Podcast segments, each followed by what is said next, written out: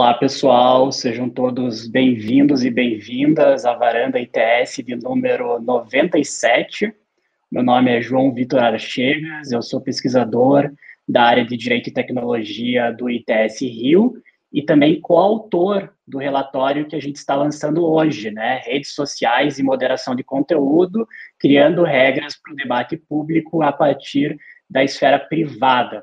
Para quem ainda não é familiar com esse termo, né, moderação de conteúdo, moderar conteúdo em plataformas digitais significa basicamente avaliar se conteúdos postados por usuários dessas plataformas, como comentários, posts, vídeos, eles estão ou não de acordo com as regras estabelecidas pelas próprias plataformas, né? E hoje eu vou moderar esse painel ao lado da minha coautora, a Marina Stark, que está aqui do meu lado. Ela já vai se apresentar também, já já. E o relatório que a gente está lançando hoje, ele conta basicamente a história da moderação de conteúdo, né? Desde a criação da famosa Section 230 do CDA dos Estados Unidos, lá na segunda metade da década de 90, até a remoção, né, a suspensão do ex-presidente Donald Trump do Facebook, do Twitter e de outras plataformas digitais depois dos acontecimentos é, no Capitólio no dia 6 de janeiro de 2021. Então, a gente traça todo esse arco histórico e o nosso objetivo era basicamente compilar todas essas informações em um só documento, né, escrito em português, em uma linguagem acessível. E o nosso relatório, além de traçar esse arco histórico da moderação de conteúdo, ele também destaca alguns desafios e complexidades envolvidas nesse tema da moderação de conteúdo. Então, a gente levanta alguns problemas e também sugere algumas soluções. Mas é importante ressaltar que esse é só um relatório introdutório, né? Ele faz parte de uma pesquisa, de uma agenda de pesquisa do ITS. A gente ainda vai lançar uma segunda parte no qual a gente vai trazer algumas entrevistas com moderadores e administradores de grupos do Brasil, do Facebook no Brasil, para tentar tratar é, essa outra dinâmica da moderação de conteúdo em espaços um pouco mais privados, em grupos do Facebook. E para falar um pouquinho disso, eu vou passar já a palavra para minha colega Marina, que vai falar um pouquinho desse nosso segundo, né, dessa continuação do nosso da nossa pesquisa, e depois, na sequência, eu vou é, introduzir todos os nossos convidados que também vão ter um tempinho para fazer suas considerações a respeito do tema. Então, sem mais delongas, passo a palavra para a Marina. Marina, obrigado por topar o convite para participar também aqui da varanda. Imagina, um prazer participar. É, boa tarde todo mundo, pessoal que está aí também no YouTube acompanhando. É, então, como o João falou, né? Bom, meu nome é Marina, sou jornalista, pesquisadora, também coautora do, do nosso relatório, né? E só para explicar um pouco, assim, esse relatório, como o João falou, é uma introdução para quem também não conhece o assunto. E é parte de um projeto maior de pesquisa que a gente vai falar especificamente sobre moderação de conteúdo nos grupos do Facebook. É, vou explicar rapidinho assim por que, que a gente decidiu falar sobre moderação dentro dos grupos, né? Desde 2018, mais ou menos, o Facebook vem anunciando que vai investir mais nos grupos e uma série de mudanças e atualizações nesse sentido. E, e o objetivo, enfim, isso tem uma série de motivos, né? Mas assim, o Zuckerberg falou numa entrevista que é, é grupos, stories e comunicações privadas são as áreas que mais crescem dentro do Facebook, então que existe mesmo também por parte dos usuários um, uma mudança de comportamento no sentido de querer comunicações mais privadas, mais particulares e menos aquelas comunicações que eles chamam de broadcasting, né, que você está anunciando, comunicando em massa para várias pessoas. Então, existe um, uma tentativa da plataforma de, de, sair um pouco dessa imagem de praça pública e ser mais uma conversa pessoal, voltar a ser o que eles chamam de é, meaningful interactions, né, interações significativas, que seria a conversa com a sua família, seus conhecidos, pessoas de confiança, que Zuckerberg descreveu uma vez que seria uma conversa que seria na sala de casa, assim, num ambiente mais intimista, né? Então, é, nesse sentido, isso também foi um pouco uma resposta ao escândalo da Cambridge Analytica, que a plataforma também é, tentou é, melhorar essas questões de privacidade do usuário. Então, nesse sentido, a gente foi vendo que os grupos passaram a ter uma importância cada vez maior e vão continuar tendo dentro da plataforma. E aí a gente decidiu então começar a entrevistar esses que vão ser atores chaves dentro desse novo modelo, né, que são os administradores de grupos. Então a gente começou a fazer as entrevistas e é, escolhemos assim grupos entre 10 mil a 300 mil membros, então grupos grandes, mas principalmente que sejam muito ativos, porque um grupo pode ser grande e às vezes está meio parado, meio morto. Então a gente começou a fazer entrevistas qualitativas com esses administradores e é muito interessante, assim, porque a gente sabe que boa parte do, do trabalho de moderação de conteúdo está sendo delegada, eles vão assumir esse papel de forma cada vez maior na plataforma, e são pessoas, assim, com, dos mais variados tipos, experiências, formações, então a gente vê que isso traz uma diversidade muito grande de estratégias e formas de moderação. E, e, isso é muito interessante, por um lado, porque os moderadores têm autonomia para moderar e criar suas próprias regras no grupo. E, por outro lado, traz, traz uma questão, uma preocupação aí de inconsistência de aplicação das regras, porque cada um meio que segue o, o, a sua ideia do que é certo e errado, né? E aí, por isso, a gente também, nesse relatório inicial, a gente é, fez uma análise mesmo dos padrões da comunidade em português e, e comparou isso com a versão em inglês. E acho que isso foi muito interessante, porque a gente identificou, por exemplo, partes que, pelo menos na época, até janeiro, que foi quando a gente, até quando a gente acompanhou essa atualização, não estavam traduzidas para inglês, ou então que tinha partes com problemas, assim, que eram de difícil compreensão e tal. Então tem, só para dar um exemplo, uma parte que se o Facebook proíbe todo, assim, é, imagens ou conteúdo relacionado a suicídio ou automutilação. E aí no relatório tem uma parte que a gente cita um exemplo que tem uma parte que fala assim: fotos ou vídeos julgados como interessantes que exibam o suicídio de alguém são permitidos, contanto que para um alerta, com um alerta para maiores de 18 anos. E aí você vê que na versão em inglês o termo que é usado é newsworthy, que seria, digamos, relevante, é digno de notícia ou de relevância noticiosa. E aí quando a pessoa lê em português, causa um estranhamento, assim, né? Que ela fala, ah, mas o que seria um, um suicídio, um foto ou vídeo de um suicídio interessante, assim. Então, enfim, é só um exemplo de coisas que às vezes ficam um pouco truncadas, assim, né? E aí, é, só para mencionar um dos casos dos administradores que eu falei, isso tem um reflexo, assim, pelo que a gente está vendo na ponta, pelo menos para esses, além do usuário comum, claro, mas para esses administradores que é, fazem um trabalho enorme de moderação no cotidiano, é, eles relatam isso, assim, de que não é tão claro para eles o, o, as regras é, e que o, o, documento em si é, não é muito acessível, né? Então, vou só dar um exemplo desse administrador que ele tem um grupo de 330 mil pessoas e mora no. Ele é vigia, mora no interior de Pernambuco, numa cidade que tem 10 mil habitantes, então, assim, ele tem. É líder de uma comunidade que é 30 vezes o tamanho da cidade dele. E ele falou assim, claramente, assim, ele falou, eu perguntei se eu uso os padrões da comunidade para moderar. Ele disse que não, assim, porque e ele, ele faz assim, em média 200 posts por dia, ele ele modera. E aí ele recusa metade, assim. Porque assim, você vê que é uma quantidade muito grande de informação que eles estão lidando, né? E ele gasta uma hora e meia mais ou menos por dia para fazer, o que é pouco assim, pelo que a gente tem visto nas entrevistas. Tem pessoas que chegam a ficar seis horas por dia fazendo moderação dos próprios grupos. Então, assim, ele falou: olha, o que eu vi, assim, de, dessas regras é que, para mim, é, essas regras foram feitas na língua deles, foi a expressão que ele usou. E aí, quando foi traduzido, tem coisas que não batem, foi o jeito que ele explicou, assim. Então, acaba que ele faz meio que de forma intuitiva, ele vai tirando. É, isso é muito comum, assim, né? Então você vê que tem realmente esse efeito na ponta, né, de que isso poderia ser talvez um material mais usado, como né, um manual para os moderadores e tal. E, enfim, para terminar, o que eu acho a gente tem é, visto nessa segunda etapa que é muito interessante é a diversidade de experiências que esses administradores têm com a moderação e com o próprio Facebook. Assim. Então, tem gente que é muito grata ao Facebook, porque assim, a partir de ser administrador de um grupo que cresceu, a pessoa é, alavancou a sua própria carreira, passou a ser chamada para eventos, teve uma série de ganhos, não remuneração né, do Facebook, mas ganhos secundários de estar no grupo e ter, teve uma visibilidade que nunca teria. Então, essas pessoas é, né, são muito gratas e muito felizes por isso. E já tem outras pessoas que não, que se sentem trabalhando de graça, sabe, que sentem danos psicológicos, que perdem o sono fazendo moderação, que leva para o psicólogo, quem é privilegiado de ter psicólogo, sabe?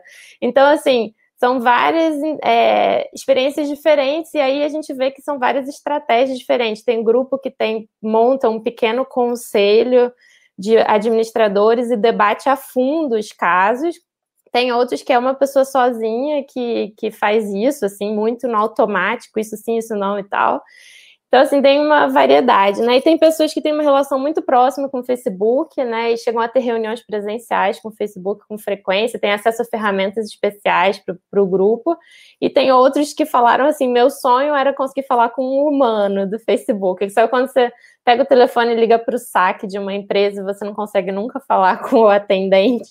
Eles dizem que tudo que eles queriam era quando o grupo foi atacado ou quando eles estavam denunciando algum discurso de ódio eles queriam ter conseguido falar com um ser humano que resolvesse e não conseguiram, assim.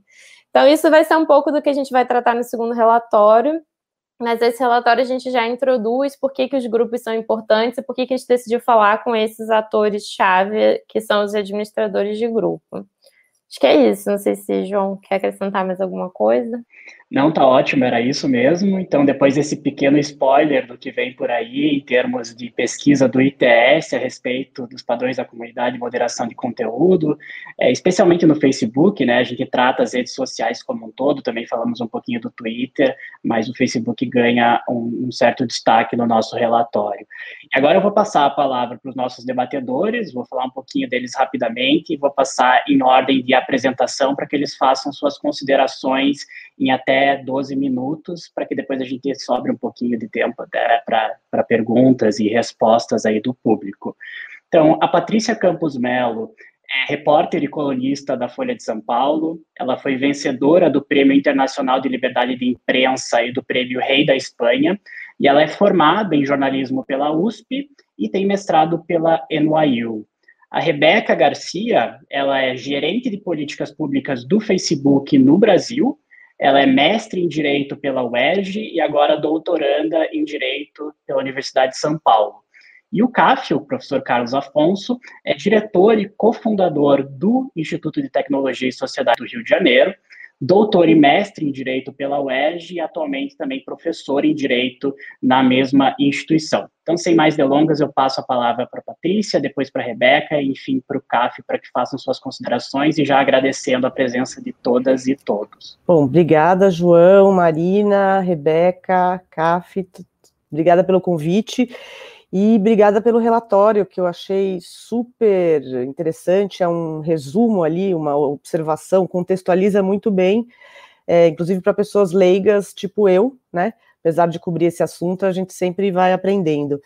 É, eu queria falar, eu não vou falar tanto sobre a segunda parte do relatório, porque eu só tive o spoiler da Marina, falar um pouco antes, mas depois eu tenho uma, uma coisa que eu queria acrescentar. Eu queria dar dois, falar de dois episódios recentes que na minha opinião, mostram um desafio de moderação de conteúdo. Um foi um estudo da agência Lupa, um levantamento que eles fizeram no começo de março, que mostra que só em 2021 uh, ah, o presidente Jair Bolsonaro violou as normas de comunidade 29 vezes, maior parte das vezes durante as lives semanais que ele faz pelo Facebook. As normas de comunidade específicas em relação à Covid, que são basicamente, não vou listar todas aqui, mas assim, não fazer propaganda de tratamentos não comprovados, uh, não falar que máscaras têm efeitos colaterais ou fazem algum tipo de. tem algum efeito prejudicial, uh, não duvidar dos números da Covid.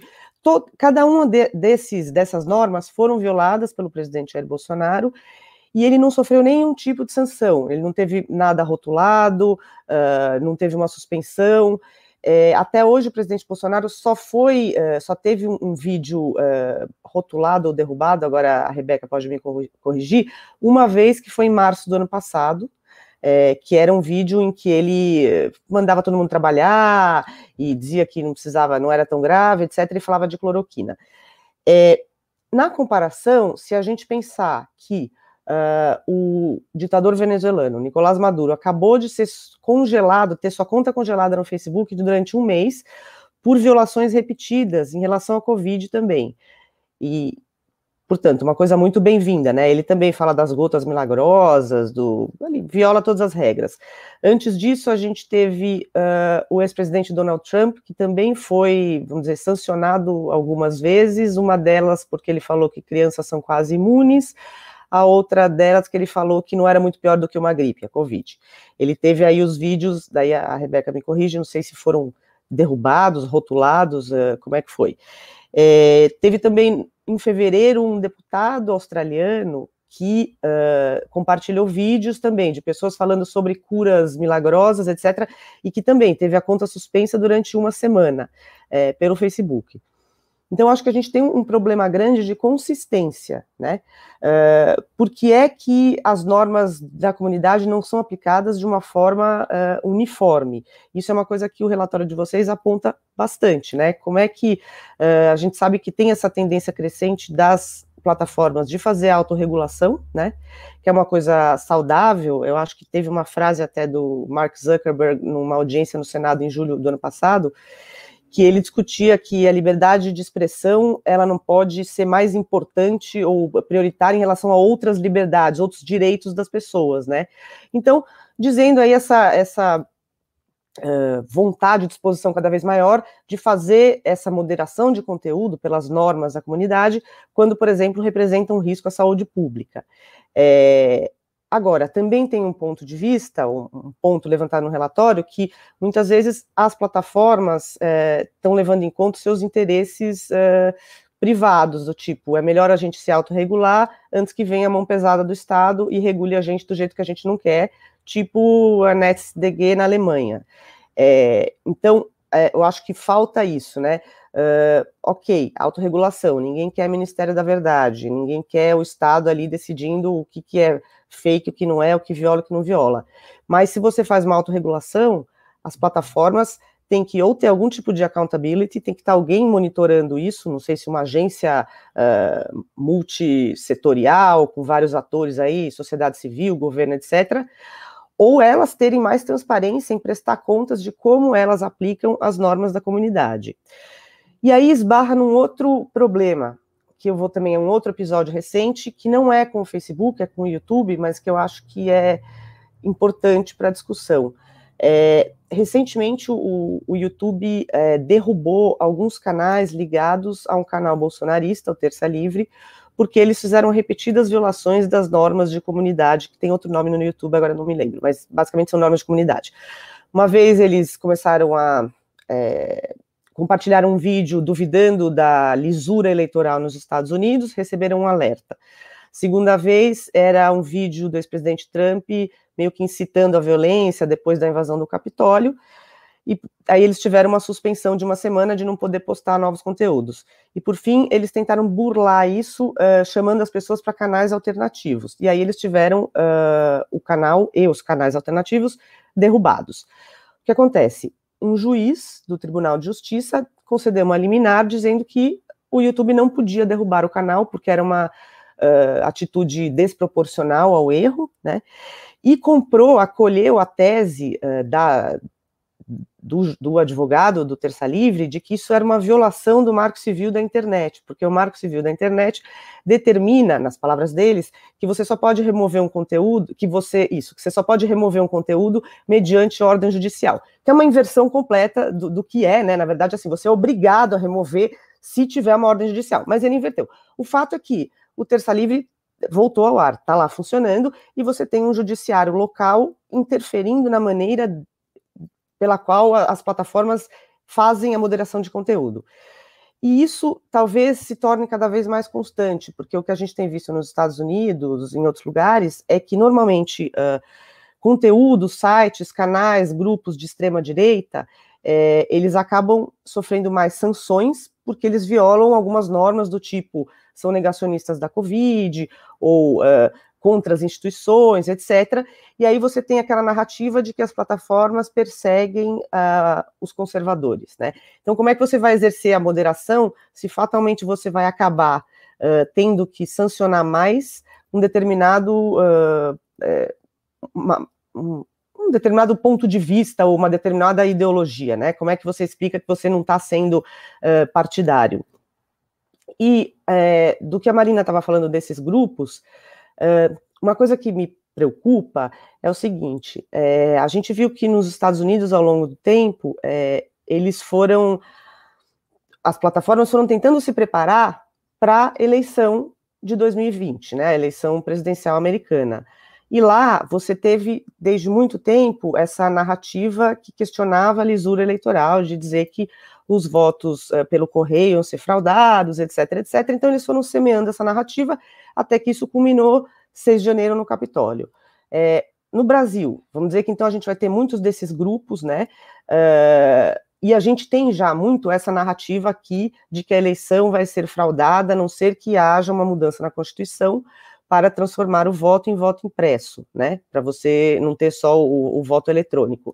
Uh, como é que vai ser essa moderação? Já existe ali um, um, uma sala da situação dentro do Facebook para como lidar com o questionamento da lisura eleitoral e mesmo para essa narrativa que vai sendo implantada aos poucos de que, olha, dependendo do resultado, nós vamos questionar. É, dentro dos grupos, como é que é feita essa moderação? Se você tem um grupo que é contestamos o voto impresso, desculpa, o voto eletrônico, né? A urna eletrônica. Como é que você modera isso? Se ali é um grupo disso, né? Então, na verdade, acho que eu tenho mais perguntas do que respostas, né? Tipo, sou jornalista, eu sempre tenho mais perguntas, mas eu, eu queria apontar essas situações aí que eu acho que são bem uh, emblemáticas da dificuldade de moderar conteúdo, né? Já é uma, a gente já pacificou que em certas eh, situações é muito necessário, mas como é que você vai fazer isso, né? E como é que você vai cobrar das plataformas que elas apliquem suas próprias normas de conteúdo? Bom, era mais ou menos isso, gente. Muito obrigado. Vou passar a palavra, então, agora ao professor Carlos. Af... Ah, não, antes a Rebeca, me engano. A Rebeca agora vai ter a, a, oportunidade de se manifestar, falar um pouquinho. Inclusive, já quero dizer que tem muita gente colocando comentários aqui, perguntando como se dá a moderação de conteúdo nas plataformas, se é feita de forma mecânica ou por humanos. Está aí uma pergunta que muitas pessoas se fazem, acho que a Rebeca pode até falar um pouquinho disso. É, teve gente também perguntando sobre robôs, né? Robôs que propagam fake news e desinformação nas plataformas, é, como que a gente lida com essa situação? A gente pode vedar o anonimato nas plataformas? Seria essa uma solução? Ou a gente pode, existe um tipo, um tipo criminal para tal conduta, ou deveria existir? Então, alguns questionamentos que as pessoas estão fazendo aí com base já no nosso debate e que podem informar as nossas próximas considerações. Mas sem mais delongas, agradeço a Patrícia e passo a palavra para a Rebeca. Obrigada, João. Obrigada, Marina. Nossa, só essas perguntas que você já foi lançando agora no ar já, já renderiam muitas varandas aqui para a gente conversar, né? Eu quero, enfim, vou, vou, tentar usar aqui o meu tempo, esses 10, 12 minutinhos, para fazer alguns comentários iniciais sobre o relatório, sobre o tema, é, e, e, dar um panorama também geral de como e por que, que o Facebook modera conteúdo, né? Mas primeiro eu quero, de novo, agradecer também o convite, quero parabenizar o ITS pelo lançamento desse relatório que com certeza, já nessa versão inicial, que é um panorama importante e bem didático, como a Patrícia comentou, é, e principalmente com o segundo relatório por vir, vai com certeza contribuir bastante para esse debate que é não só tão importante, tão na ordem do dia, mas como é tão cheio de desafios, né? A Patrícia trouxe aqui alguns desses desafios é, hoje. E, e, e, como o próprio relatório já, já traz na, na, na sua introdução, logo ali no seu início desse panorama e bem, bem didático, as plataformas como o Facebook, como o YouTube, como o Twitter e, e, outras, elas têm as suas regras de convivência, né, digamos assim, elas têm as suas normas que dizem o que é e o que não é permitido naqueles espaços. Isso é algo comum, não só para para redes sociais, para plataformas, de uma maneira geral, mas é algo comum para, diria, para espaços de convivência, de uma maneira geral, né? Seja um clube, um, um, ambiente de trabalho, um condomínio, etc. É, no caso do Facebook, o que a gente tem são chamados padrões da comunidade, né? Esses padrões são um conjunto de regras do Facebook que dizem o que é e o que não é permitido no Facebook e no Instagram também. Então, é, aliás, o capítulo 2 do, do, do, relatório, ele dá uma visão é, bem geral, como a Marina também comentou, uma, um bom panorama sobre justamente o que é e o que não é permitido no Facebook e no Instagram, por exemplo, não é permitido discurso de ódio, não é permitido spam, é, bullying, assédio. Mas justamente aqui já entra uma das primeiras grandes perguntas, né, e até um, um dos, dos, desafios, que é de onde vêm essas regras, né, como elas são feitas, como elas são atualizadas, como elas são aplicadas, foi agora uma das perguntas que surgiu aí no, no dos participantes online. Ou seja, como e, e, por que, que o Facebook modera conteúdo? Ou para pegar uma das questões que o, o, próprio relatório coloca ali expressamente, por que, que as plataformas voluntariamente optam por moderar conteúdo. Né? No caso do Facebook, cerca de 1,8 bilhão, bilhão com B mesmo, de pessoas no mundo acessam o Facebook diariamente. E, e bilhões até, a gente poderia falar de conteúdos são postados, compartilhados também diariamente no Facebook no Instagram, em países diversos, em culturas diversas, em línguas também diversas. É, de fato, uma, uma escala muito grande, talvez sem, sem precedentes. Né? E, e ao mesmo tempo em que é importante para o Facebook ser um lugar para expressão, para a voz das pessoas, como a Patrícia bem lembrou, é, é também importante que esse seja um espaço de segurança, né? Que seja um, um, um espaço em que as pessoas tenham as condições justamente para se manifestar, para expressar a sua voz. E é por isso, então, voltando aqui né, ao, ao que eu estava comentando, é por isso que o Facebook tem esses padrões da comunidade, que são basicamente regras construídas não ali da, da arbitrariamente, como um capricho da cabeça do Facebook, não, são, são regras construídas a partir de consulta com especialistas é, externos, com comunidades de, de culturas diferentes, de países diferentes do Brasil, inclusive, justamente para buscar que, que essas políticas, que essas regras de moderação do Facebook, que elas reflitam perspectivas que são diversas e que são também externas ao Facebook. Né? E, ao mesmo tempo, um pouco por isso, também essas políticas são o que a gente pode chamar de um corpo vivo, no sentido de que elas são constantemente é, avaliadas e constantemente é, atualizadas para tentar dar conta, tentar acompanhar os desenvolvimentos do ambiente online, os desenvolvimentos da sociedade de uma maneira geral. E esse compromisso de dar voz às pessoas, esse compromisso com a liberdade de expressão, ele de fato é crucial, mas como eu comentei, ele não é absoluto. O Facebook eventualmente limita a expressão, mas faz isso olhando para alguns valores que são também abrangidos pelos direitos humanos por exemplo, o valor da segurança, da dignidade, da privacidade. Então, é, é, a gente tenta fazer esse, esse processo, que é um processo desafiador e, e, e complexo, de equilibrar né, a, expressão com esses outros valores também importantes, todos eles abrangidos ali por um quadro de direitos humanos. E, e nessa abordagem, nessa elaboração e também nessa aplicação dos padrões da comunidade, dessas regras de moderação, o Facebook busca eh, atuar com transparência e com accountability.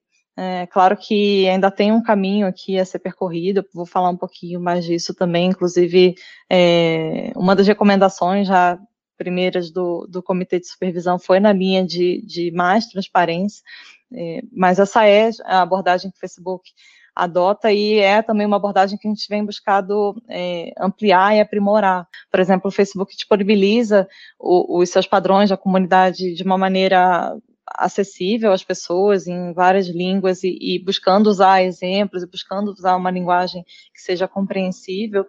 É, o Facebook publica relatórios trimestrais de transparência, justamente para mostrar como esses padrões vêm sendo aplicados no Facebook, no Instagram, e para medir também o progresso né, desse esforço de manter os serviços seguros. E uma outra novidade recente, algo que ainda está em andamento, mas acho que vale a pena comentar, o Facebook abriu os sistemas de moderação à auditoria externa. Então, é, é algo que está em andamento, mas em breve vem novidades para isso. É um, um, um desses passos adicionais desse esforço de ampliar a transparência, de ampliar a accountability com relação à moderação de conteúdo pelo Facebook. E, além disso, o Comitê de Supervisão, a gente pode comentar um pouquinho mais sobre ele, é, ele passou a operar no final do ano passado, passou a aceitar casos das, das, pessoas, dos usuários e também no Facebook. Inclusive, o Facebook submeteu o caso do ex-presidente Donald Trump no final de janeiro para decisão e apreciação desse comitê, né, que vai decidir não só sobre a decisão do Facebook de suspender o, o ex-presidente americano, como também vai emitir recomendações de políticas, o que é, é algo muito importante, que tem muito a contribuir para todo esse processo de elaboração e de aplicação das políticas pelo Facebook. Então, eu queria só aproveitar para trazer um outro componente aqui, porque é algo mais recente, portanto não teve tempo de, de ser refletido no relatório, mas agora em março, o Facebook se comprometeu a, a elaborar também um relatório anual de direitos humanos, algo que poucas empresas hoje fazem e é algo que faz parte dessa política nova do Facebook de direitos humanos. Então, é, é, é claro que os nossos padrões da comunidade eles já indicavam na, no, no, na sua introdução o respeito aos direitos humanos, isso é um, um, um, componente muito importante, mas agora com essa política estruturada, estabelecida de direitos humanos do Facebook, é, a gente acredita que, que, que agora tem um, um, um próprio um quadro né, de, de, para moderação consistente com os direitos humanos. Esse é um passo importante é, e, e a gente acredita que essa política vai ajudar nesse processo de de elaboração, de aplicação das políticas e também todo o processo de, de avaliação de due diligence, de avaliação de impacto de direitos humanos, processo de proteção de defensores de direitos humanos. Então, é, é, é um ponto importante que não teve tempo né, de, de entrar no relatório, mas acredito que é, um, é, um, é algo a ser sublinhado aqui nesse nosso debate sobre moderação de conteúdo. E, de fato, o Facebook tem, tem buscado construir é, políticas e, e processos que, que, que, permitam cuidado nessa, nessa tarefa difícil e complexa que é traçar essas linhas né, entre o que é e o que não é permitido na, nas plataformas, tendo em vista a liberdade de expressão e os outros valores que eu comentei, como dignidade, como segurança, como autenticidade. Mas o Facebook, isso é algo também que o próprio Mark Zuckerberg tem, tem falado é, mais frequentemente. O Facebook acredita que as empresas privadas, o Facebook propriamente, não deveria estar tomando essas decisões tão importantes por conta própria. E, e, é por isso que o Facebook tem, tem falado mais e tem buscado mais avançar as conversas sobre, é, em torno de, de parâmetros mais comuns para a moderação de conteúdo, né? E aqui sobre esse ponto, é, João, você me avisa se estiver terminando o meu tempo, mas já estou encerrando, mas sobre esse ponto de, da regulação e da autorregulação, que é uma das, das partes também do relatório, super interessante, se não me engano, o capítulo 4, queria aproveitar para destacar o Marco Civil da Internet, né, Patrícia comentou aqui num dos episódios de, de moderação de conteúdo, como um modelo equilibrado, um modelo que que desempenhou, que, que, continua a desempenhar um papel importante para o desenvolvimento da internet no Brasil e, e é um momento, um, um, um, modelo, a nosso ver, a ser preservado. Isso não, não significa que não haja espaço para discussão de regulação, discussão é, regulatória. O Facebook, inclusive, tem participado dessas discussões no Brasil e, e no mundo afora e tem justamente defendido esses parâmetros mais comuns, né? A, a visão do Facebook, se eu puder resumir aqui em, em, em pouco tempo, é uma visão de, de focar em transparência, focar em sistemas e processos, né? Uma, uma abordagem procedimental, que é algo que o, o relatório traz também, uma abordagem que é dinâmica e que permite justamente é, focar não no, no, na regulação do conteúdo em si, que é uma abordagem potencialmente perigosa, até, até ineficaz, mas é, focar nos sistemas, focar em accountability, focar em transparência. Então, por exemplo, a nosso ver, esse tipo de, de sistema ou, ou definições do que sejam sistemas adequados poderiam ser proporcionais, levar em conta é, o tamanho da plataforma em questão que faz moderação de conteúdo. E, e o Facebook acredita também que qualquer nova discussão sobre regulação, sobre é, é, o, o, tema da moderação de conteúdo no, no, no, espaço regulatório, deve envolver um esforço multissetorial, um esforço de diversos atores, um, um debate amplo e aprofundado, como, aliás, foi o, o, debate que levou à construção do Marco Civil da Internet no Brasil. É, a gente sabe também que o Facebook vai ser mais julgado pelo que faz do que pelo que diz, né, propriamente dito, e o Facebook tem é, buscado fazer, né, tem buscado agir. Então, só para citar dois exemplos aqui, encerrando a minha fala, é, recentemente, agora em março, o Facebook assinou um acordo de cooperação com a OEA, a Organização dos Estados Americanos, justamente para trabalhar iniciativas em áreas diversas, como de integridade eleitoral, como de direitos humanos também. E o Comitê de Supervisão, como eu comentei, um comitê independente que foi construído ao longo de um processo também amplo, que envolveu bastante consulta, ele começou a operar e aceitar casos para revisão. E o Facebook recomendou o caso envolvendo a sua decisão de suspender o ex-presidente Donald Trump e não só recomendou essa decisão ao, ao, conselho, mas pediu expressamente por recomendações de políticas sobre esse tema, né, sobre como tratar, é, por exemplo, líderes políticos como, como, é o, como era o caso do ex-presidente Donald Trump.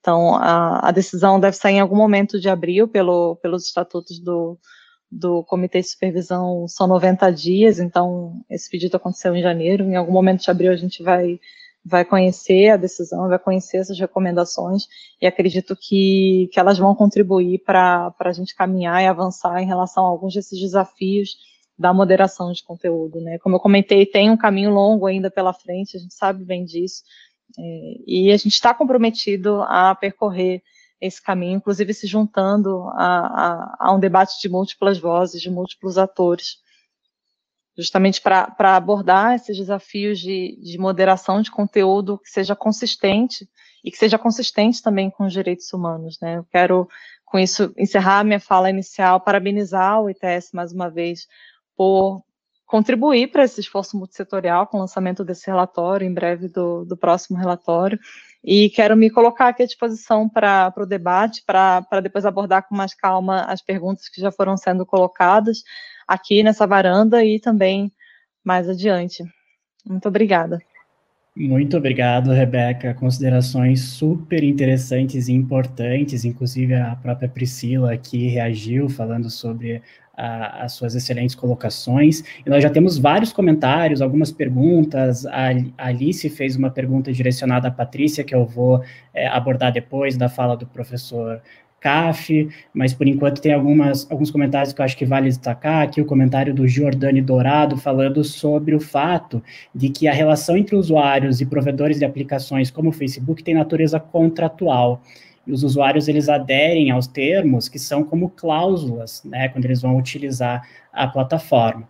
Mas ele também lembra que é, essa relação contratual entre os usuários e a plataforma também está sujeita à eficácia horizontal dos direitos fundamentais, né, o que leva ao maior peso à liberdade de expressão e do direito à informação. Então, há essa tensão, obviamente, entre a natureza da relação entre os usuários da plataforma, inclusive agora na segunda-feira a gente teve o, o, Justice Clarence Thomas nos Estados Unidos se manifestando de, de, uma forma semelhante, no caso do Trump contra o Twitter, avaliando o fato de que essas plataformas estão ganhando muito espaço no mercado, eles têm muito poder sobre a liberdade de expressão dos seus usuários, que a gente tem que ter é, novas regulações, novas formas de lidar com esse tipo de relação, não necessariamente é, que a gente concorde com, com as soluções apresentadas pelo Clarence Thomas, mas acho que a gente pode concordar que é, há sim uma distorção e, e, uma concentração de mercado que leva a algumas considerações nesse aspecto. Então, vou deixar o, o CAF fazer suas considerações e aí já com essa introdução, com esse pequeno abacaxi para descascar também. Bom, obrigado Obrigado, João, pela, pela introdução é, e, e, já provocadora com um tema para nossa, nossa conversa. Eu queria, antes de mais nada, dizer que é um prazer estar aqui nessa, nessa conversa com, com Rebeca, com Patrícia, com Marina, com João, para falar desse tema de moderação de conteúdo, que me parece que é um tema cada vez mais essencial.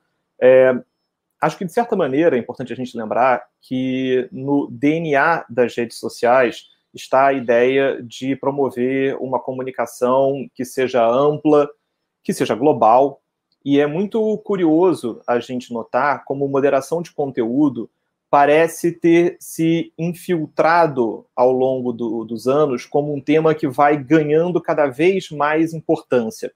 Mas acho que, ao mesmo tempo, vale a pena a gente sempre prestar atenção para o fato de que moderação de conteúdo não pode ser visto como um efeito colateral do sucesso de uma plataforma, do sucesso de uma rede social. É claro que a vocação de uma rede social é comunicar pessoas, mas uma vez que você provê os meios para comunicar, você provê os meios para que as pessoas sejam atingidas, cheguem a elas um determinado conteúdo, moderação desse mesmo conteúdo vai se tornar cada vez mais um elemento essencial. Então, fico muito feliz do ITS levar adiante é, com esse relatório uma conversa mais franca, mais aberta sobre moderação de conteúdo. Moderação de conteúdo é um tema que precisa sair das sombras. As pessoas precisam entender quem modera? Quem são essas pessoas? Se a moderação é feita de forma automatizada, como é que se dá essa automatização? Qual é o resultado que a automatização tem é, recebido, tem alcançado? Ela está acertando? Onde ela está errando? Como isso pode melhorar? Então, as demandas sobre transparência, que acabam sempre sendo, sendo repetidas, acho que nesse ponto elas comunicam um, um ponto que é simplesmente é, dificílimo de não ser abordado nesse debate, que é o fato de que moderação de conteúdo hoje acontece atrás das cortinas, nas sombras. É algo que as empresas precisam ser mais vocais sobre como ela acontece, quais são os padrões de aplicação das suas regras, porque as regras são conhecidas. Mas como elas são aplicadas, por quem, de que maneira, acho que é um tema que precisa ser tratado com mais, com mais atenção. Né? É preciso tirar essa capa de, de, de escuridão aqui, né? Enfim, fazendo aqui uma referência aos Strokes, que é uma banda que o João gosta muito, né? É, moderação de conteúdo hoje ocorre under cover of darkness, né? Enfim, sobre, sobre a capa da escuridão. Então, acho que a gente precisa tirar essa, essa capa de escuridão na moderação de conteúdo e jogar isso para frente. Agora, uma vez que você joga a moderação de conteúdo para frente, você tem um debate aberto sobre o tema. E ao fazer isso, acho que é importante entender qual é o cenário regulatório sobre esse, sobre esse tema, porque Estados Unidos e Brasil têm dois cenários muito diferentes nesse, nessa questão. Nos Estados Unidos, o relatório do ITS mostra bem, desde 1996, você tem a chamada seção 230 do Communications Decency Act, né, o ato da decência das comunicações. Esse nome parece muito estranho, mas ele foi é, gerado inicialmente para impedir que menores tivessem acesso a conteúdo adulto na, na internet. Uma parte substancial dessa lei foi declarada inconstitucional pela Suprema Corte Americana, mas o artigo 230 ficou, e o artigo 230 confere quase como que uma dupla imunidade a plataformas nos Estados Unidos, a provedores nos Estados Unidos. É, de início, ele diz que provedores não devem ser tratados como se fossem editores do conteúdo alheio, ou seja, uma rede social não deve ser tratada como a editoria de um jornal que seleciona né, o que vai ser impresso, seleciona o que vai aparecer numa revista, que vai aparecer num jornal. Então, essa primeira imunidade que acontece nos Estados Unidos, ela evita o mesmo regime de responsabilização de um editor sendo feito para provedores de internet.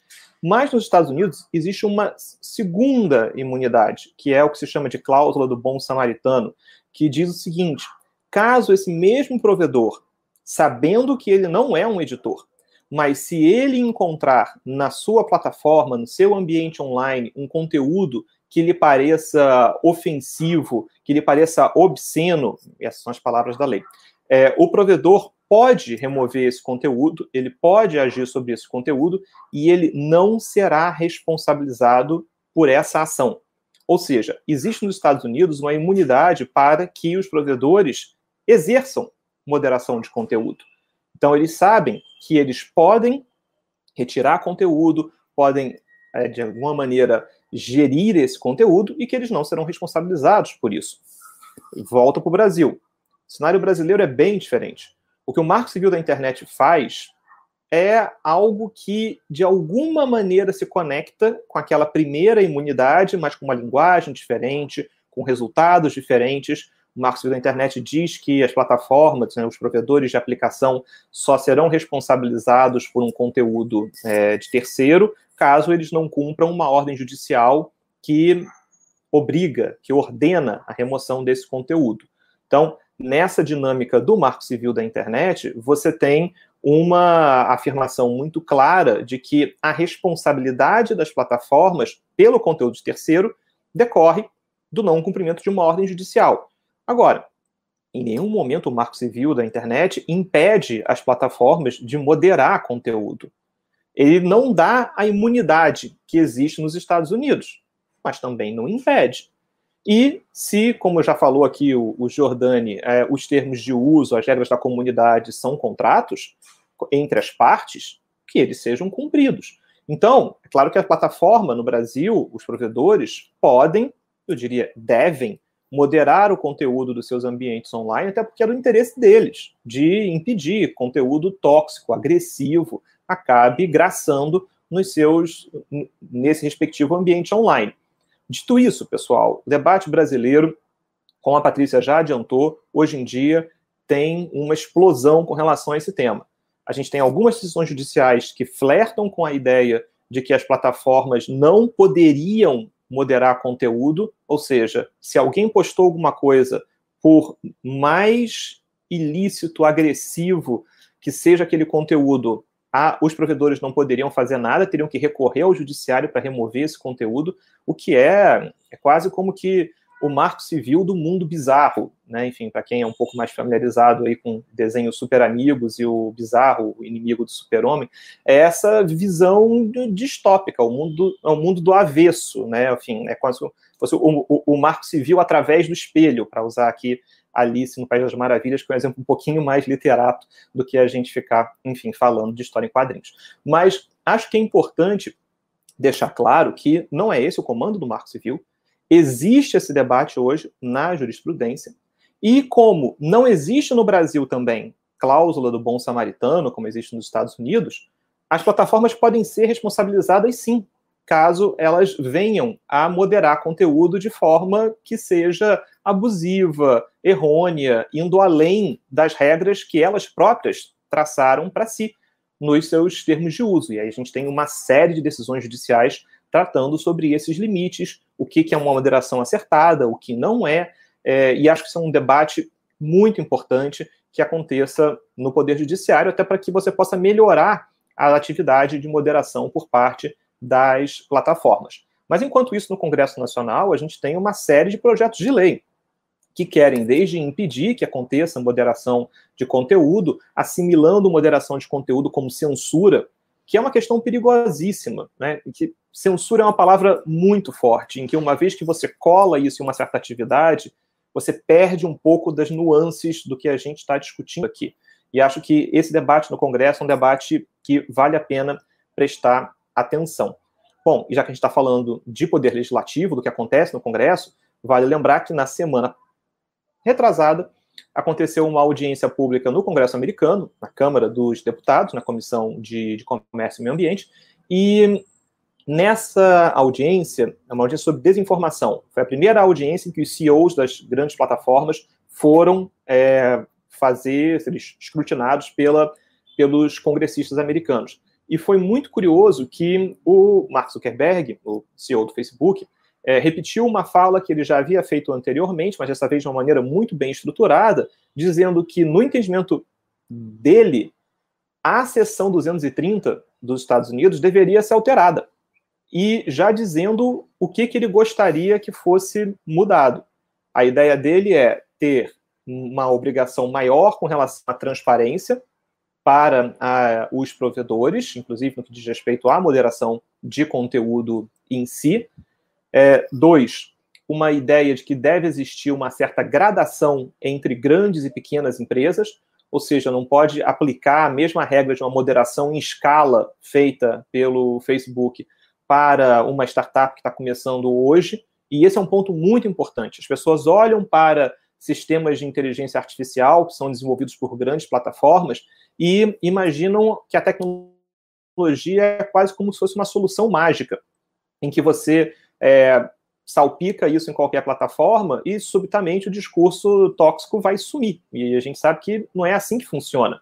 É, e por mais que existam críticas importantes com relação ao Content ID, por exemplo, que é o, o, o sistema de, de reconhecimento uh, de conteúdo no YouTube, a gente tem que pensar o, os anos e os recursos financeiros que foram investidos para que esse sistema exista da forma como ele é, existe hoje.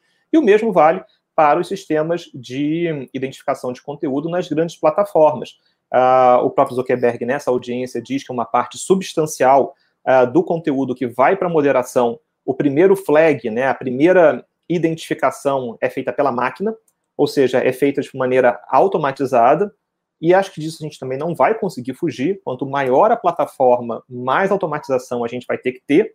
E aí vocês entendem como o debate sobre a, a, maneira como funcionam os algoritmos, a maneira como funciona a automatização dessa moderação é um debate cada vez mais urgente, porque quando você fala sobre inteligência artificial, as pessoas geralmente estão imaginando em inteligência artificial para uma série de outras coisas. Mas é bom lembrar que inteligência artificial é um tema fundamental para o futuro da moderação de conteúdo. A gente não vai depender do humano na ponta, vendo cada conteúdo. A primeira entrada, grande parte das vezes, vai ser automatizada. E aí cabe o humano fazer uma revisão nesses casos é, que, que chamam a atenção e que precisam ser e que precisam ser vistos. É, eu estou caminhando para o finalzinho aqui da minha fala. Queria só reagir a alguns pontos que apareceram aí no, no chat. É, você falou muito sobre os termos de uso como, como contratos. E eu me lembro de uma palestra do professor William Fisher, de, de, de Harvard, em que ele dizia, há mais de uma década, que redes sociais se tornam um elemento tão presente nas nossas vidas que é claro que juridicamente esses termos de uso são contratos, mas eles dizem tão respeito a nossa, ao nosso dia a dia e até mesmo a formação da identidade das pessoas que eles se parecem cada vez mais com verdadeiras constituições, porque são os termos de uso que vão é, declarar direitos sobre o que, que você pode ou não pode fazer nesse ambiente que é tão constitutivo da sua rotina, da sua personalidade, ainda mais em tempos de quarentena, de confinamento, a, a interação através da tela, das redes sociais se torna tão, tão prevalente. Então, acho que esse é um ponto que é importante lembrar, justamente porque constituições também são é, documentos jurídicos que são vivos. E justamente é essa adequação a, ao contexto, às práticas culturais, que são tão importantes para dar vida a essas, a essas regras. E aqui, eu acho que só uma, uma, última, uma última nota, a gente está focando muito em Facebook, na conversa hoje aqui, e especialmente em redes sociais, mas é sempre bom destacar que moderação de conteúdo ela é uma conduta, ela é uma atividade que transcende uma rede social propriamente dita e ela vai se aplicar a, a marketplaces, a qualquer outra forma de interação através da internet, através de aplicativos, através de sites. Então é importante pensar que esse é um debate cada vez mais amplo e que ele não é só moderação de conteúdo, ele é também moderação de comportamentos, de condutas, em que às vezes a forma de moderar a, uma plataforma não passa por uma análise de conteúdo, mas sim pela forma pela qual a pessoa, o usuário, se porta. E aí, acho que um bom exemplo disso foi a remoção é, tanto de, de contas no Facebook, no Instagram, e, talvez de maneira mais conhecida por todos, a, o, o bloqueio de um número expressivo de, de, de, contas em WhatsApp quando se percebe o disparo em massa, né, automatizado de mensagens no, no WhatsApp, e isso é muito bem é, descrito no livro da Patrícia, no Máquina do Ódio. Eu me lembro quando eu, eu tive oportunidade feliz de poder resenhar o livro da Patrícia para 451, né, uma revista de, de resenha de, de, livros muito, muito querida, e, e, ao ler o livro da Patrícia para fazer a resenha, a primeira coisa que me chamou muito a atenção foi essa descrição da maneira pela qual essas mensagens em massa são enviadas, né, com essa, essa estrutura de pessoas dormindo na escada, dormindo pelos cantos para pegar mais um turno, para conseguir uma remuneração um pouquinho maior, de ficar inserindo ali celular para mandar mensagem, e uma vez que a conta do celular é bloqueada pelo WhatsApp, porque o WhatsApp identificou que havia disparo em massa, você tem que tirar lá e colocar um novo chip para continuar esse processo. Então, a moderação que acontece no WhatsApp não é uma moderação de conteúdo, é uma moderação de comportamento. Então, acho que esse é um ponto que a gente também precisa chamar a atenção aqui, que essa gestão de plataformas é sobre conteúdo, mas também sobre comportamentos. Bom, pessoal, peço desculpas, passei aí é, um minutinho do meu tempo regulamentar, mas só para, de novo, dizer que é um prazer poder fazer parte aqui dessa, dessa conversa e volto para os nossos ilustres moderadores aqui dessa nossa, dessa nossa conversa. Obrigado, pessoal.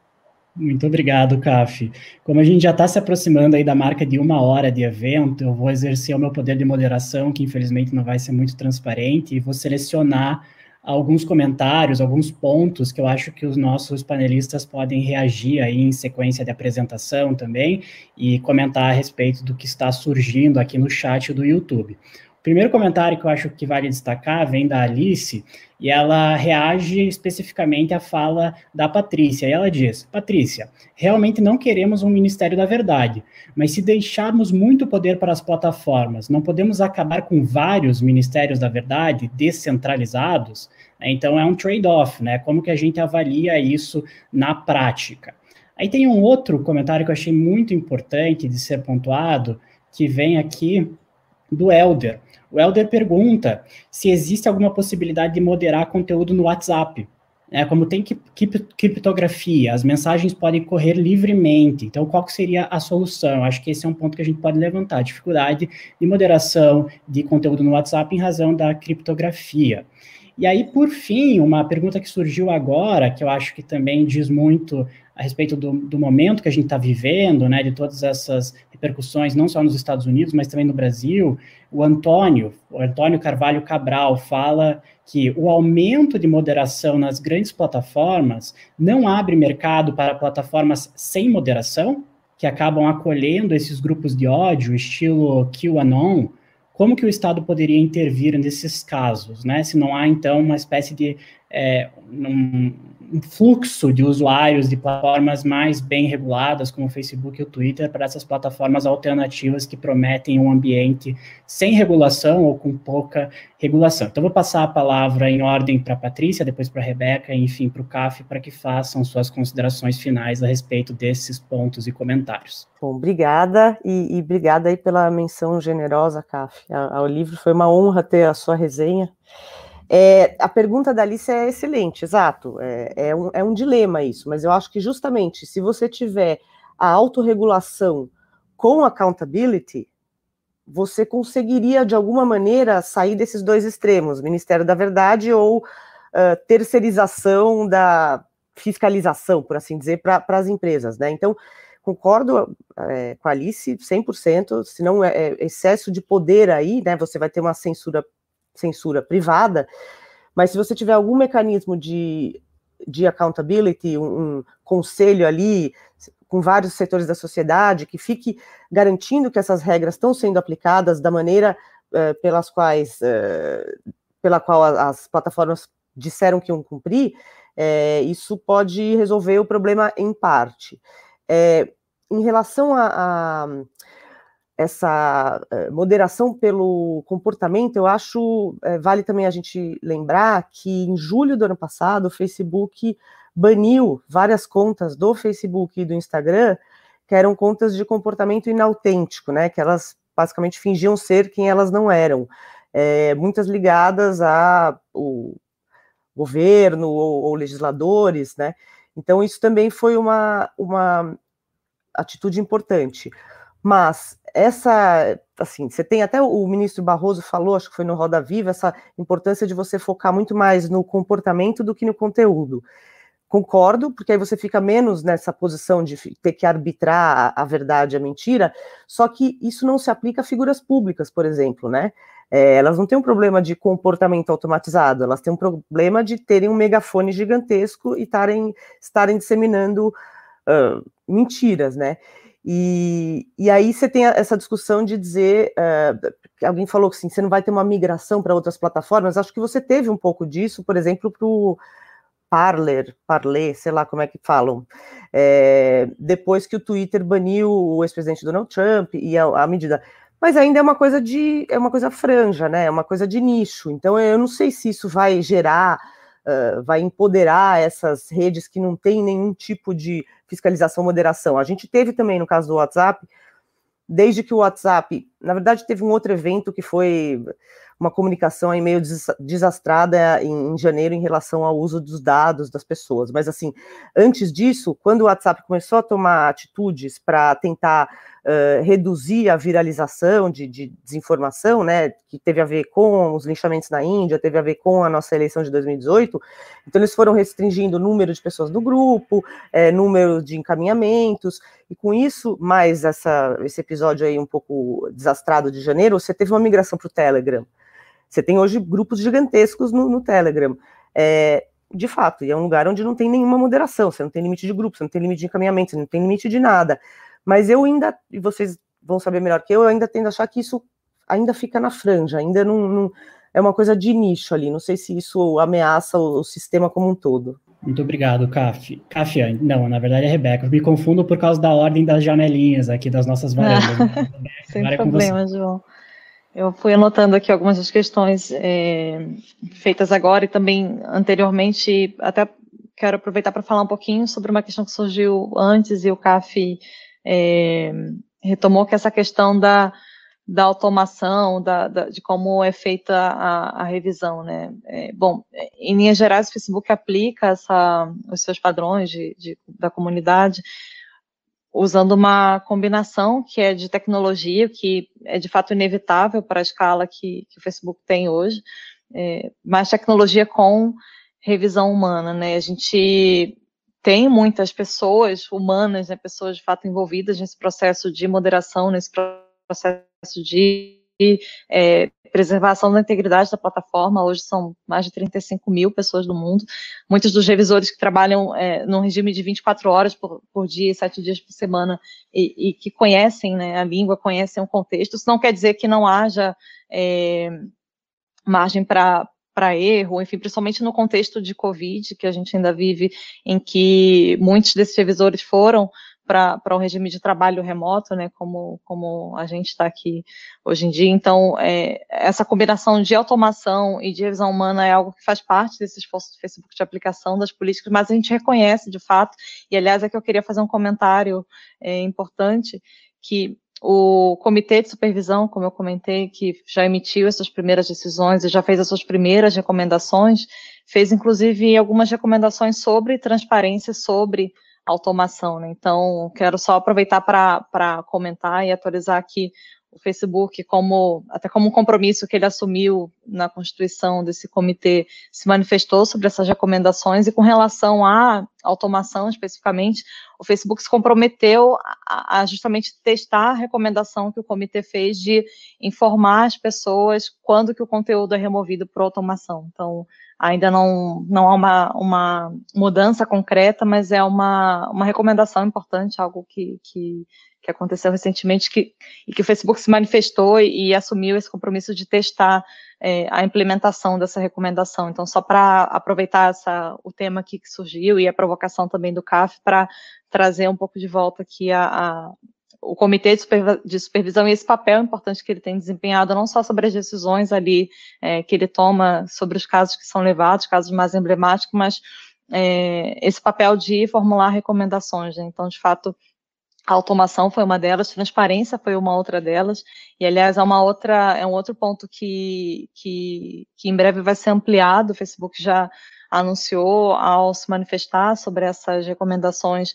que é, em breve vai ser lançada uma central de transparência, então a, a, gente espera que nesses próximos meses, aí talvez final do semestre, enfim, ou, ou, segundo semestre, mas ainda nesses próximos meses que a gente tenha essa central é, pronta, acessível, ali, feita para justamente ser um, um, um destino para as pessoas terem mais informações sobre a moderação, sobre os padrões da comunidade, sobre como eles são aplicados. Então, e agora, voltando às outras questões sobre é, esse desafio né, de moderação, não de conteúdo, quando a gente fala de ambientes que são é, criptografados, que não são efetivamente o ambiente de rede social, mas de, de comunicação, isso é um desafio importante. É bom que a Patrícia já, já deu um, um resumo de tantas mudanças que o WhatsApp implementou ao longo dos últimos anos, é, principalmente para limitar a viralização de conteúdo, então, o limite de encaminhamento de mensagens, a sinalização de mensagem encaminhada, de mensagem frequentemente encaminhada, é, e, e, e, esse foco que o CAF também comentou de, de atuar sobre o comportamento, né, de identificar padrões é, que indicam ali uma, um comportamento de spam, um comportamento de é, envio, de disparo em massa de mensagens, que é algo que viola os termos do WhatsApp, é, e é algo que, inclusive, o WhatsApp sugeriu na, na elaboração das resoluções do TSE antes das eleições de 2020, que fossem incorporadas as resoluções, né, essa, essa proibição expressa de uso de disparo em massa de mensagens. Então, claro que isso não, não significa que, que não vá, né, não possa haver abusos, a gente é, está num cenário de criptografia, e, aliás, é algo que o WhatsApp, o Facebook é, defendem, e é algo crucial garantir a criptografia de ponta a ponta nesses espaços privados de mensagem interpessoal, né? a gente não está falando aqui de, da praça pública, mas é, das mensagens ali interpessoais, então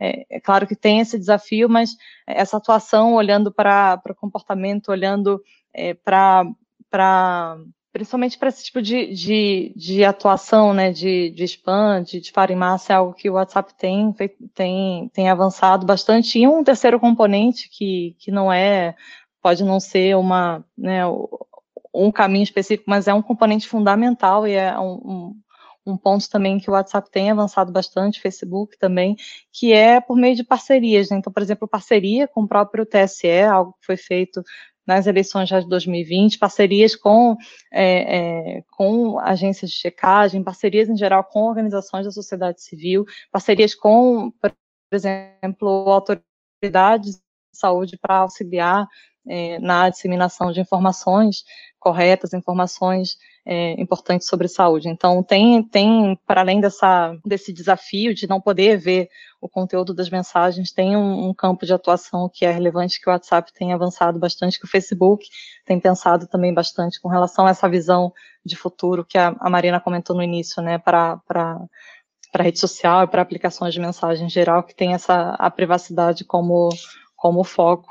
E só um comentário rápido sobre a questão do comportamento inautêntico coordenado, que a Patrícia citou. Aliás, é uma das, das, das, dos comportamentos que são proibidos pelos padrões da comunidade, comportamento inautêntico coordenado, e é algo que o Facebook vem, vem aplicando e implementando, principalmente desde 2018.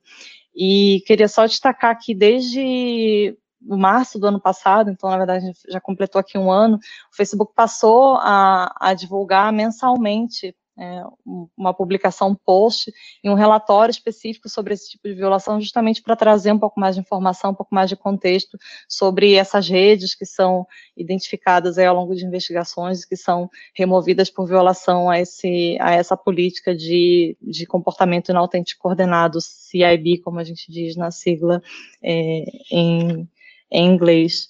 É, bom, são essas as considerações que eu tinha com relação às principais perguntas e vou deixar aqui agora a palavra para o CAF para não, não, não roubar o seu tempo, mas se tiver ainda um tempinho extra, vai ser um, um prazer abordar essas e outras ainda perguntas sobre moderação de conteúdo. Muito obrigado, Rebeca. Só para destacar essa questão aí do centro de transparência, muito interessante. Inclusive, o TikTok fez algo semelhante ano passado, eu achei extremamente positivo. Então, é sempre bom saber que o Facebook continua seguindo nessa linha, né, por mais transparência, mais accountability.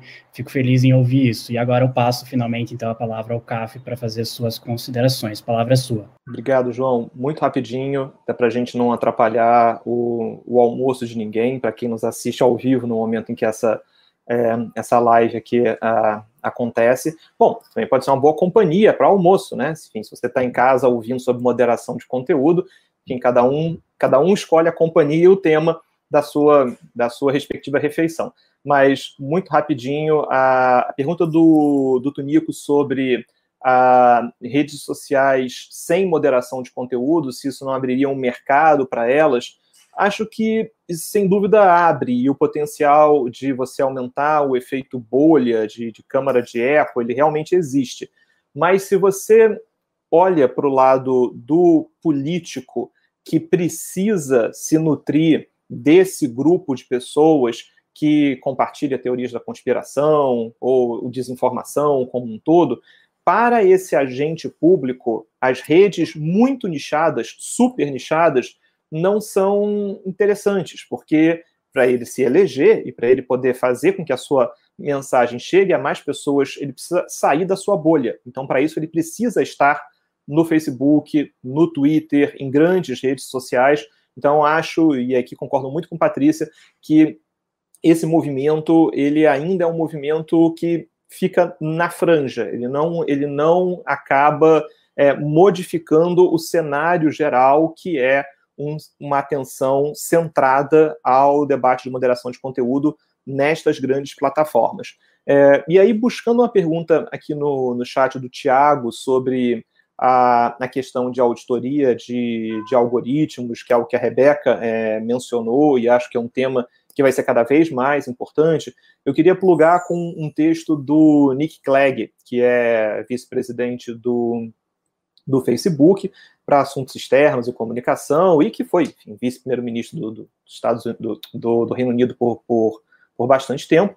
O, o, Nick Clegg, num texto publicado semana passada no Medium, traz um, um argumento interessante. Ele, ele primeiro a, anuncia a ideia de que, ou, ou desculpa, anuncia a, a, a, modificação na ferramenta do Facebook, na maneira pela qual você vê as informações no seu feed de notícias, deixando mais claro que você pode, de certa maneira, desligar o algoritmo de priorização que o próprio Facebook faz uh, e você veria os conteúdos publicados a partir de um componente cronológico. Então, a priorização do que mais te interessa na visão da empresa poderia ser, de alguma maneira, enfim, estou falando desligado, não lembro tanto quanto superficial, é claro que é, não está desligado para anúncios e para outras ferramentas na plataforma, mas é uma maneira de você pensar no debate de algoritmo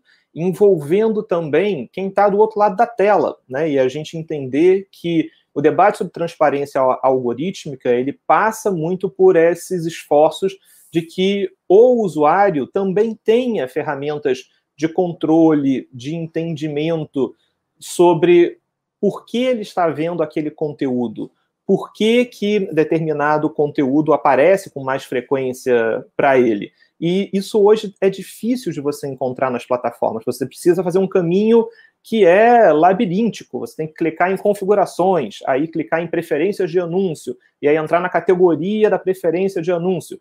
E é isso ainda diz respeito só a anúncio. Então é importante que isso vá além do, da parte de publicidade e que a gente possa criar ferramentas. Esse é um desafio que não é só jurídico, é um desafio de design de plataformas, para que esse debate se torne cada vez mais desenvolvido. É, e esse é um ponto que me parece que, que me chama muito, muito atenção, porque nesse mesmo texto do Nick Clegg, ele diz, é, e aqui eu lembro muito de, um, de, uma interação que tive uma vez com um, um, comentarista num, num, programa de televisão, em que, na, no momento em que o, aconteceu a invasão do Capitólio, é, esse comentarista dizia assim: é, o que eu mais queria era que políticos não usassem as redes sociais, que a gente voltasse a, a, um, a um outro momento em que o discurso político não, não tinha como, como intermediário as redes sociais. É, e, e, sinceramente, esse é um ponto que o Nick Clegg traz nesse texto e que eu acho que ele é interessante, que ele diz, olha, as redes sociais não podem ser desinventadas. Essa já é uma realidade. A gente não vai voltar a um, a um momento até mesmo idealizado do passado, em que a comunicação ela tinha certos pontos de controle que, que eram mais conhecidos. É, a gente vive hoje num mundo hiperconectado, no qual as redes sociais desempenham um papel que não vai embora tão cedo. E é importante que o debate de moderação de conteúdo seja feito de maneira mais franca, mais transparente, porque ele é simplesmente fundamental para esse nosso futuro do ecossistema de informação que decide o futuro de democracias, que decide o futuro de decisões pessoais sobre saúde, sobre negócios, sobre família, amizade, sobre visão de mundo, em última instância. Por isso que esse debate é tão importante. Mas, ao mesmo tempo, se as redes sociais não podem ser desinventadas, nada impede que elas sejam reinventadas. E acho que talvez aqui esse é o ponto que eu gostaria de deixar como uma mensagem é, final aqui da minha, da minha contribuição, que nesse esforço de reinventar as redes sociais, a gente viveu ali mais ou menos uma década e meia em que moderação de conteúdo foi algo que simplesmente não era um assunto. O importante era conectar mais pessoas, fazer com que as informações chegassem a cada vez a um número maior de pessoas, que as pessoas interagissem com essas informações, e isso sempre foi o DNA de uma rede social. Talvez o futuro das redes sociais reinventadas seja que a rede social em que as pessoas mais gostam de estar e mais interagem é aquela rede social que consegue gerar um debate transparente, claro, sobre moderação de conteúdo, para que o próprio usuário se sinta seguro nessa plataforma, para que o próprio usuário crie uma, uma relação de confiança com, com a plataforma, que hoje inexiste porque a ausência de transparência gera desconfiança. Então, Acho que moderação de conteúdo é realmente ali um ponto central para esse para esse debate. Bom, a gente poderia falar sobre uma série de outros temas, tem perguntas super interessantes no chat. A gente poderia falar sobre gradação de moderação de conteúdo, dos remédios, né, etiquetar conteúdo, remover conteúdo, suspender conta, né, enfim, quais são os diferentes efeitos de cada um desses remédios, as suas gradações. Acho esse debate particularmente interessante, mas a gente deixa isso para um outro para um outro momento. Queria só, de novo, enfim, agradecer pela, por essa oportunidade aqui dessa, dessa conversa e dizer para a Rebeca que o lenço vermelho no seu cachorro está assim, muito estiloso. Foi um momento, é, assim, realmente, assim, alto desse nosso debate, ele ter aparecido ali no momento em que todo mundo estava concentrado, tentando entender a questão sobre central de transparência, como vai ser o futuro desse tema. Achei que foi foi realmente enfim, eu vou fazer um eu vou fazer a recomendação dele como um possível novo membro do comitê de supervisão. Não ele tem um potencial no Instagram incrível. Não sei se não sei se esse é o caso mas enfim deixando aqui deixando aqui a minha dica. Se eu não falei nada de relevante nessa conversa fica aí né uma dica importante. Mas gente obrigado mais uma vez por essa oportunidade de a gente fazer essa conversa tão legal sobre esse tema tão importante eu que agradeço, né? Faço das palavras do Helder as minhas, inclusive, excelentes colocações de todos os né, da Patrícia, da Rebeca e do CAF. Antes de terminar, eu vou passar rapidinho a palavra, se a Marina quiser fazer alguma consideração final. Antes disso, eu só queria lembrar vocês que o nosso relatório está disponível no link aqui abaixo, na descrição do vídeo. Então, acessem lá, deem uma olhada, deem uma força, compartilhem. Depois, vocês podem, inclusive, compartilhar conosco feedbacks, comentários, enfim, sugestões, a gente está aberto. Tem o link aí também que está aparecendo, tem o código, na verdade, que está aparecendo aí na tela para vocês escanearem e também acessarem o relatório. E algo que eu sempre quis fazer, inclusive, se inscrevam no canal, deem um like no vídeo. Né? Esse é o meu momento de, de ser um pouco youtuber. Eu tenho uma irmã de 7 anos de idade, então ela provavelmente vai ver só essa parte do vídeo e vai achar o máximo.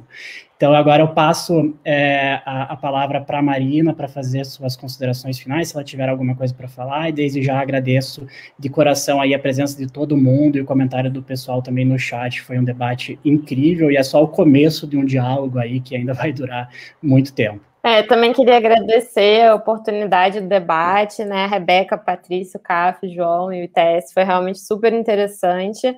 E só para acrescentar assim, essa questão da transparência, né, que o Caf estava falando, é super importante. Sempre tem o argumento de que, é, às vezes, você é transparente, que as pessoas ruins ou mal intencionadas se aproveitar disso para burlar as regras, né?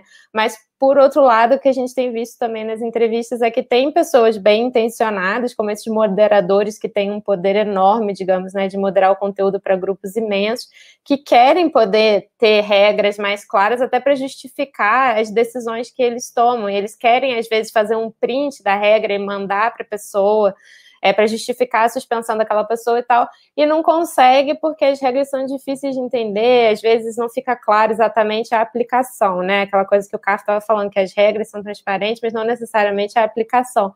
Então a gente vê que às vezes esses moderadores contratados pelo Facebook, eles têm acesso a um manual, né? Mas esse manual não é acessível para quem é, é, um moderador, digamos, uma pessoa comum, né? De um grupo e que também faz esse trabalho. Então, acho que essa questão da transparência sempre tem esses dois lados, né? Tem a pessoa mal intencionada pode fazer um mau uso, mas também quem é bem intencionado pode ajudar a é, colocar essas regras em prática.